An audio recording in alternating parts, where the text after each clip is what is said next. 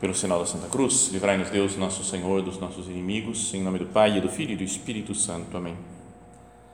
Meu Senhor e meu Deus, creio firmemente que estás aqui, que me vês, que me ouves. Adoro-te com profunda reverência.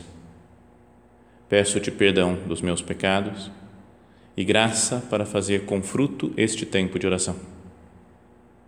Minha Mãe Imaculada, São José, meu Pai e Senhor, meu anjo da guarda, intercedei por mim.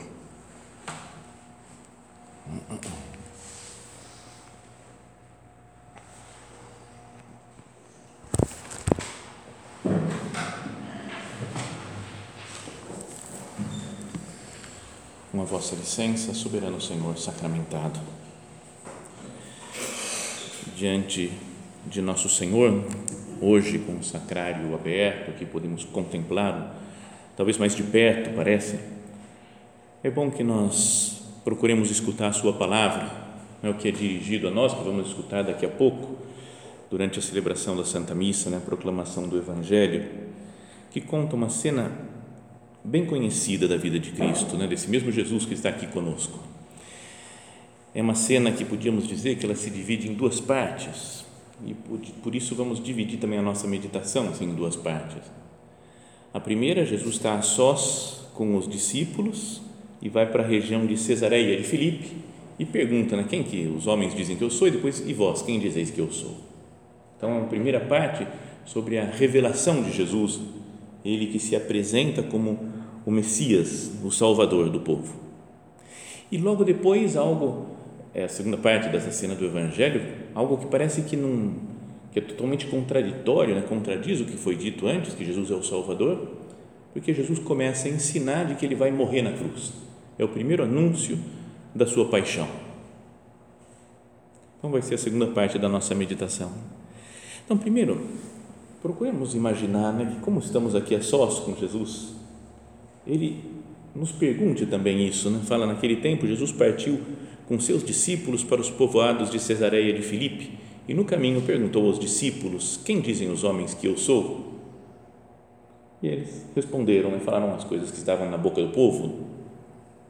Alguns dizem que tu és João Batista, outros que é Elias, outros ainda que é um dos profetas. Então ele perguntou: E vós, quem dizeis que eu sou?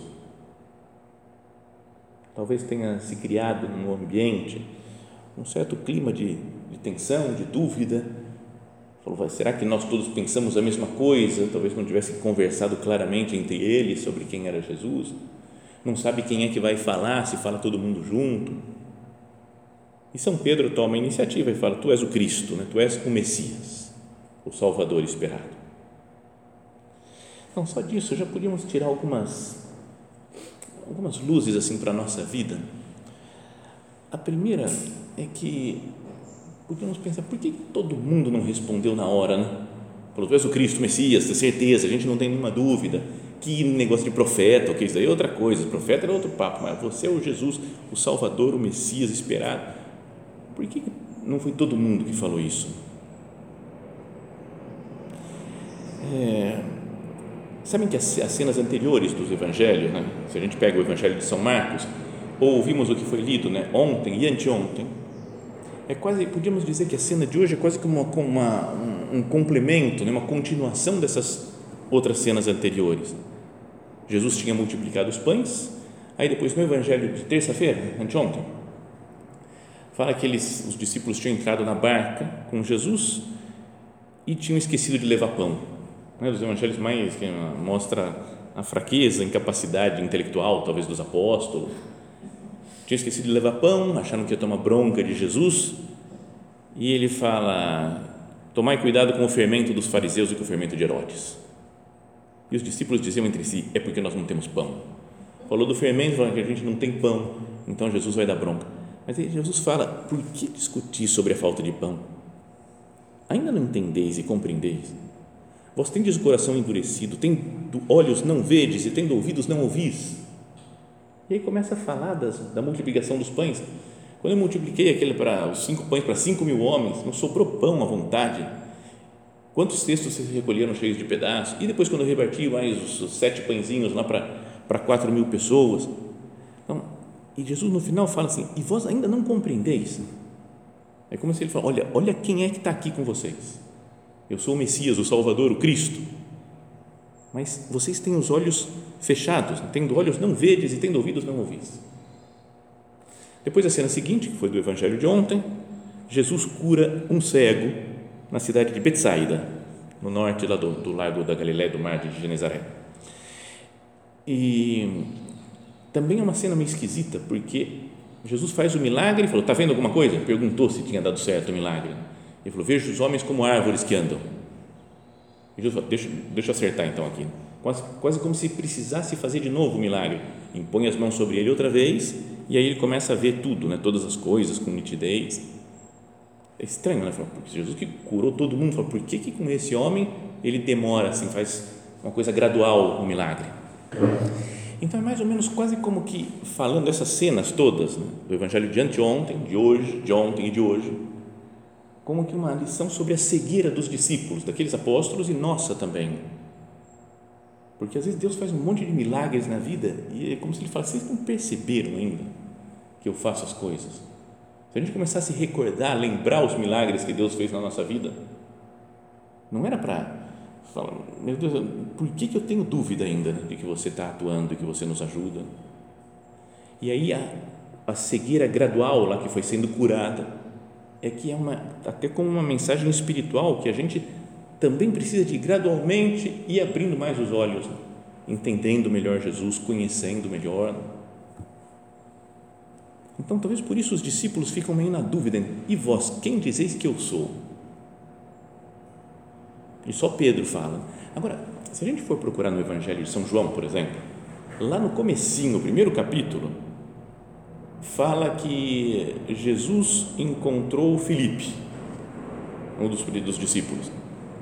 E esse daí foi procurar o, o Natanael. E quando ele procurou o Natanael, encontrou, falou assim: encontramos o Messias. Já no começo, primeira vez que viu Jesus, ele falou: é o Messias. E Natanael fala, mas você acha que de, de Nazaré pode vir alguma coisa boa? E não sei o que, não acredito. Então, vem e vê. E quando viu Jesus, e Jesus falou aquelas palavras para ele, né? eu te vi quando estava debaixo da figueira. Ele fala, tu és o Filho de Deus, tu és o Rei de Israel. Então é outra coisa enigmática. Né? Por que, que no primeiro capítulo de São João, ele já na, de cara fala, tu és o Filho de Deus, tu és o Rei de Israel, é o Messias que nós encontramos e agora, passado algum tempo já junto com Jesus, o pessoal fica meio em silêncio, meio na dúvida. Então, resposta, não sei por que, é assim, né? não tem uma resposta clara. Pode ser que eles, sei lá, que todo mundo quis falar, mas São Pedro, que era mais, mais corajoso, não sei, que foi o primeiro, mais rápido né, a falar. Mas também não, não pode acontecer, pensar que essas dúvidas que poderiam passar na cabeça dos discípulos são as dúvidas que parece que passam pela nossa cabeça também.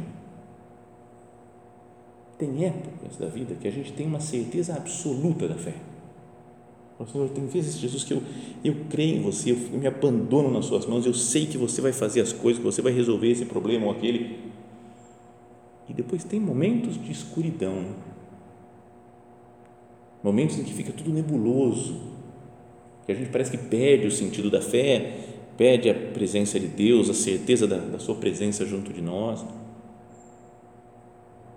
Então, para os apóstolos, pode acontecer isso, mesmo tendo com Jesus, fisicamente, humanamente, materialmente lá com eles. Pode ter momentos de grande euforia, de grande alegria, quando Jesus faz um milagre, e fala que maravilha, é o Salvador, é o Messias. Mas depois, outras vezes, que ele fica em silêncio. Imagina, né, se a gente coloca todas as cenas do Evangelho dividido por dias, fala assim, daqui num, dia ele fez isso, no outro fez aquilo, deve dar uns quatro ou cinco dias, acho. Né?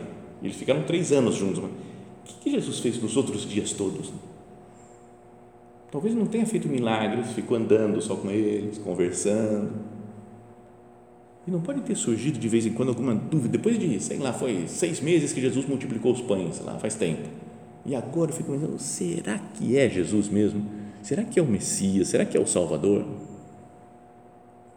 Então, na nossa vida também tem essas coisas, né? momentos de muita segurança em Deus e momentos de dúvida, de nebulosidade.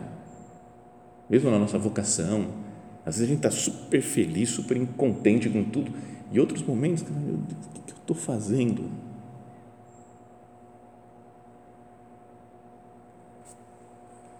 Jesus, então, nesse momento que está a sós com os discípulos, depois de perguntar, né, quem dizem os homens que eu sou, ele fala: E vós, quem dizeis que eu sou?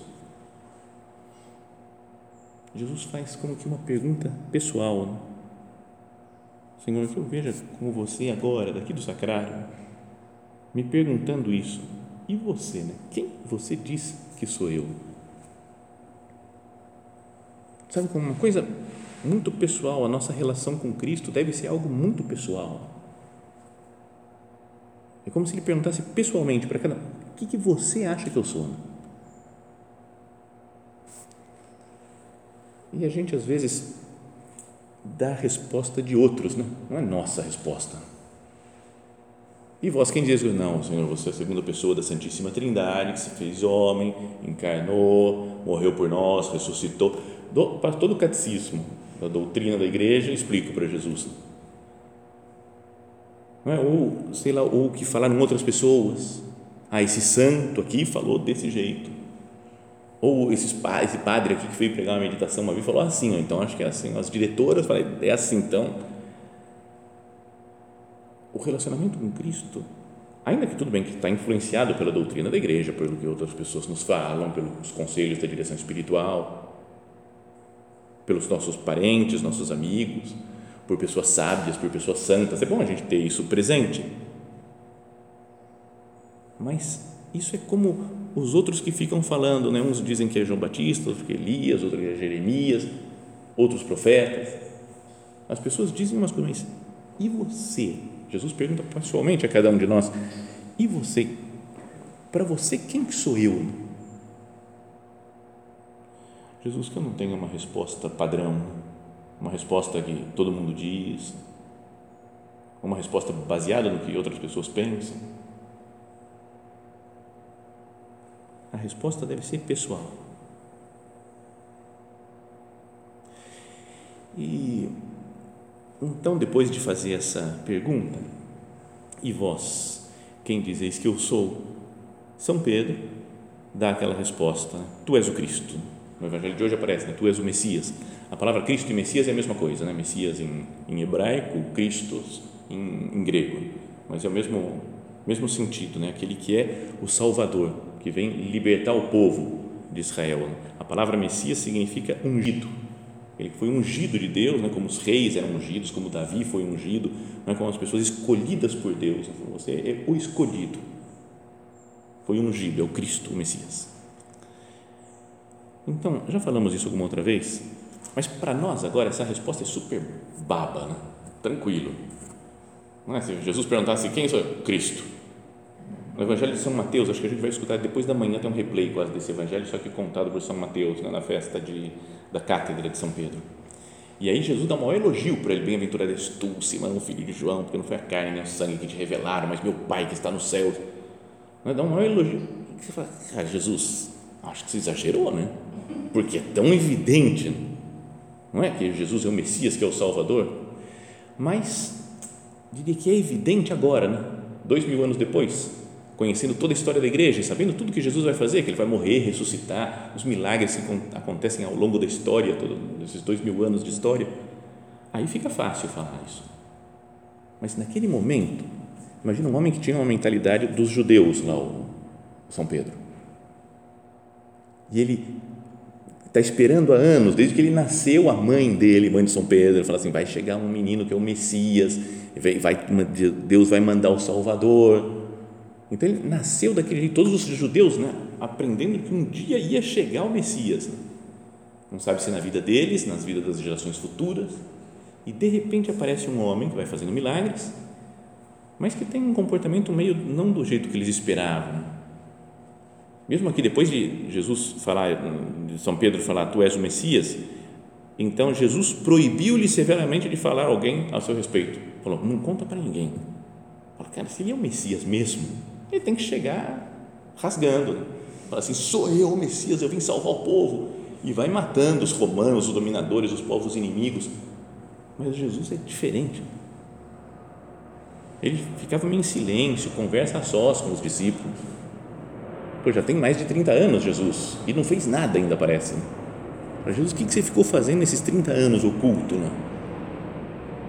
Então, por isso, né, a resposta de São Pedro tem um grande valor. Fala, tu és o Messias. É quase fala, você, Jesus, é tudo que eu esperei a minha vida inteira. Tudo que o povo de Israel espera a vida inteira é você. Não preciso de mais nada. Ele fala, não preciso de mais nada, chegou a minha salvação da minha vida. Isso de vez em quando a gente não consegue dizer ainda. Ah, não, tudo bem, Jesus é o Salvador, eu te amo, Jesus, mas queria que ele resolvesse isso, que fizesse aquela outra coisa, que superasse. A gente sempre tem alguma coisinha a mais. Parece que não basta ser só Jesus. Então a resposta de, de São Pedro é, é uma resposta de muita fé. Tu és o Messias, eu não preciso mais nada. Tendo você, Jesus, eu não quero mais nada na minha vida. Então, mas Jesus parece que não está satisfeito ainda com a resposta. Porque ele fala: não conta para ninguém ainda. Eu preciso, como que, esclarecer o que, que significa esse ser Cristo. Que vocês estão ainda com a ideia de que é um homem, Cristo, o Messias, né, que vem e supera todos os problemas, que vence, que mata todos os inimigos. Mas vou explicar uma coisa diferente para vocês, de como é o Messias. E aí, a partir daí, começa a falar da cruz. Ele quer explicar de que modo que ele é o Messias, de que modo que ele é o Cristo, como é que ele vai salvar o povo. E fala que é um, um ensinamento novo. Jesus nunca tinha falado claramente disso. Assim, Jesus proibiu-lhes severamente de falar a alguém a seu respeito e em seguida começou a ensiná-los é como se eu começo, lição nova agora que eu vou dar para vocês. Agora que vocês já sabem que eu sou o Messias, o Cristo, agora deixa eu explicar como é que é esse Messias. Como é que nós vamos fazer o plano do Pai para salvar o mundo? E em seguida, então, começou a ensiná-los, dizendo que o Filho do Homem devia sofrer muito, ser rejeitado pelos anciãos, pelos sumos sacerdotes e doutores da lei, devia ser morto e ressuscitar depois de três dias. E ele dizia isso abertamente. Falava claramente. Então vamos pensar né, nesse no sofrimento de Jesus, nessa profecia do seu da sua paixão. Ele fala: o Filho do homem deve sofrer muito. E isso, então, falávamos já para o povo de Israel, era uma coisa muito esquisita. Acabou de falar, eu sou o Messias e aí ele diz: então, o Messias vai ter que sofrer muito. Não é bem estranho isso? Se fala, aparece uma pessoa qualquer que eu sou o salvador dessa casa aqui, de qualquer, pode, qualquer problema que vocês tiverem, eu vim solucionar o problema. E de repente a pessoa começa a apanhar, apanhar, apanhar, apanhar, apanhar ela não consegue resolver nem os problemas dela, vai resolver os nossos. Não é, não é estranho isso? Jesus fala, eu sou o Salvador, mas esse Salvador vai ter que morrer. E é um sofrimento é, que ele explica: né? o filho do homem será rejeitado.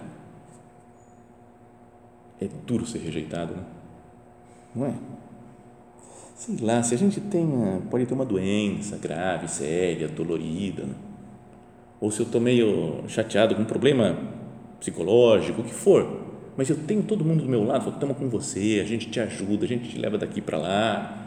Ele fala, o que for preciso, você fala, pô, estou sofrendo, mas eu tenho carinho das pessoas do meu lado.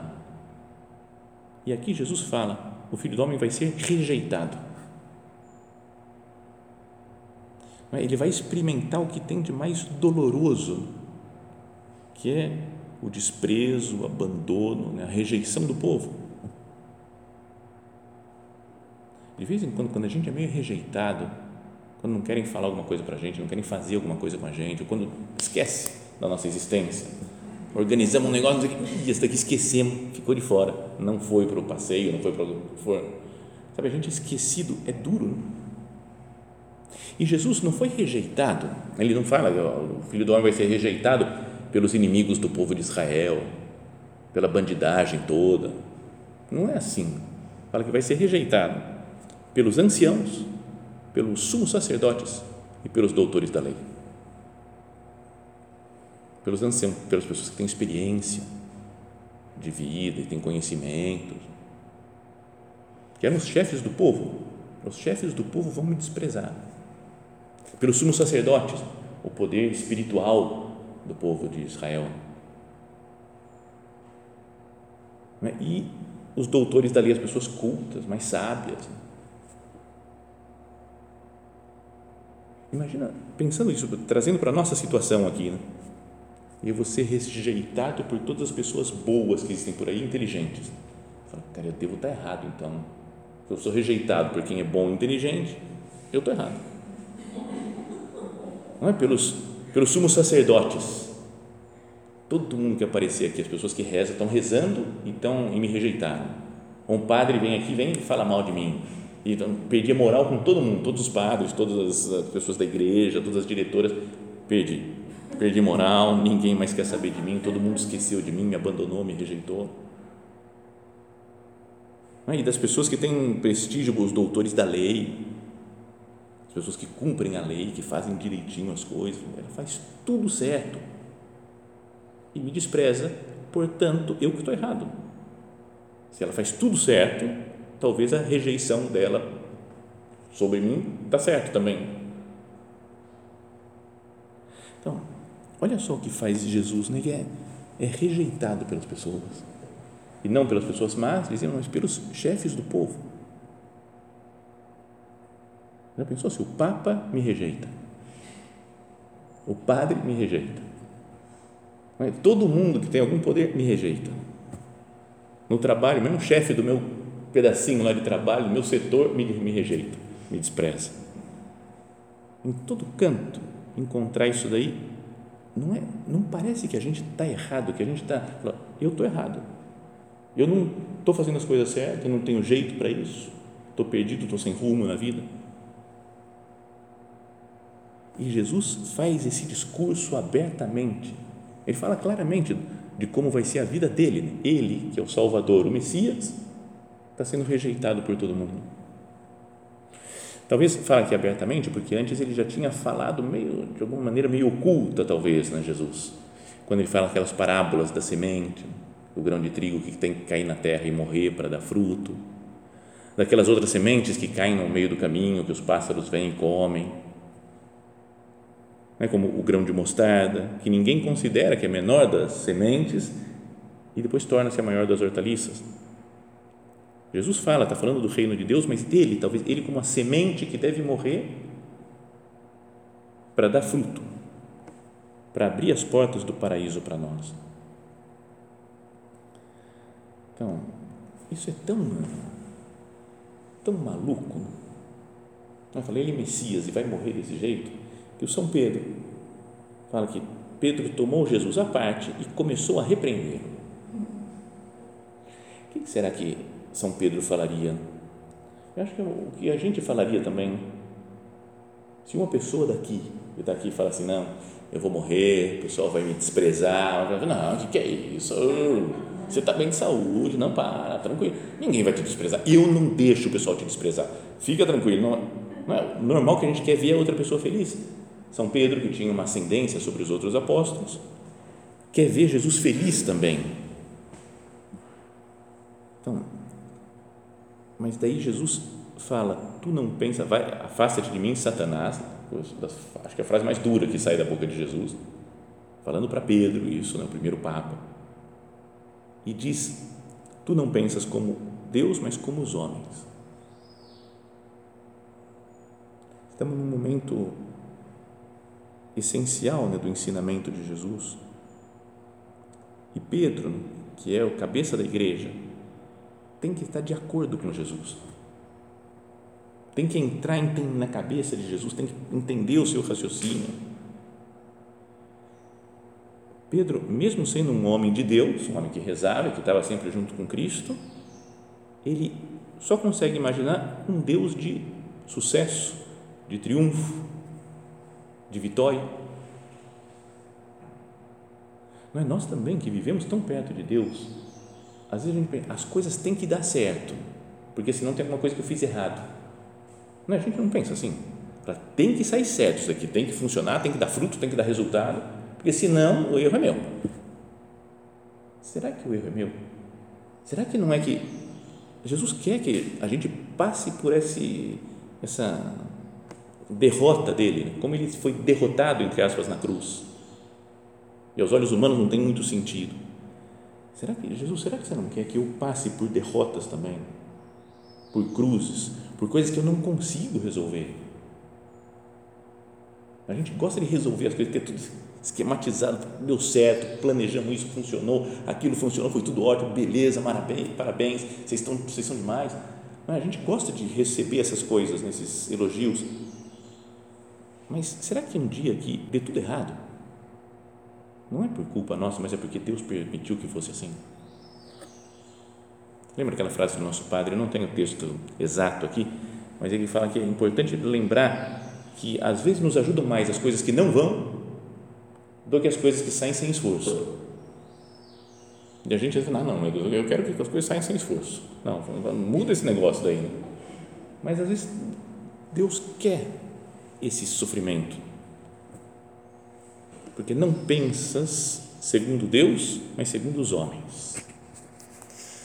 Quase como lembrando aquela passagem do livro de Isaías, né? meus pensamentos não são os vossos pensamentos e os vossos caminhos não são os meus.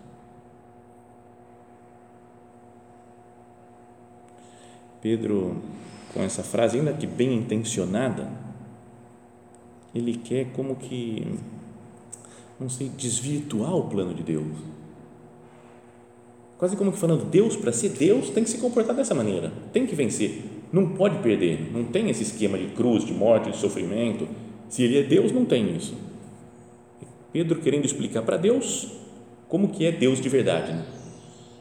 Fala, oh, meu Deus, se você quer ser Deus mesmo, tem que se comportar assim, assim, assim, segundo o nosso raciocínio. São, Jesus pede para São Pedro um salto de fé, uma mudança né, de, não sei, é, de modo de entender as coisas, de ver as coisas aceitar a cruz de Jesus e aceitar as nossas cruzes também. Não só porque é importante ter fortaleza e aguentar as coisas. Então tem cruz, vamos lá, vamos aguentar. Está tendo cruz, mas vamos em frente, a gente vai conseguir. Não é por, mas é porque faz parte da vida cristã. O cristão deve estar envolvido na paixão de Cristo. E ele se se envolve na paixão de Cristo, não só quando ele trabalha que nem doido para os outros, faz parte também isso, né? se sacrificar pelas pessoas, fazer obras assistenciais, obras de caridade, mas é entrar na paixão de Cristo quando nós também somos rejeitados, quando a nossa vida, a nossa pessoa é colocada em xeque, né? Ele falou, não sei se vai dar certo isso, como é que vai ser, como é que não vai ser, que nós também nos tornemos essa semente que cai na terra e tem que morrer para produzir fruto. Dá toda a nossa vida. Como São Paulo escreve para São Timóteo, minha vida está tá para ser entregue em libação, em sacrifício. Estou pronto para morrer para dar minha vida pelos outros e por Deus. Então é algo que deveria mudar o nosso, essa, ouvir essas palavras de nosso Senhor dirigidas a Pedro, deveriam mudar o nosso modo de entender qualquer sofrimento da vida. Não é por ser masoquista, por querer sofrer, por gosto de sofrimento, para depois quando passa, falo que alívio, né? Lembra? É meio absurda, meio tonta a piada, mas era do o louco no hospício batendo a cabeça na parede.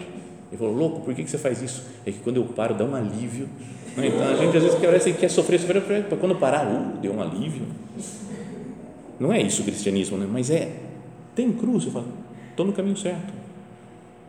Cara, Jesus, se é para resolver esse problema da minha vida atual, passando por cruz, estou tranquilo porque esse é o caminho normal de se resolver as coisas cristamente. Cristo, que é o Messias, reconhecido hoje por São Pedro no Evangelho, ele resolve o mundo, resolve o pecado, a morte, tudo. Ele mesmo se fazendo morte, se unindo ao sofrimento dos pecadores.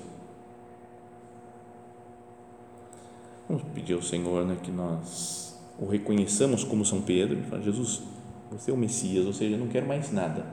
Tudo que eu preciso na vida está do seu lado e que você esteja do meu, só isso.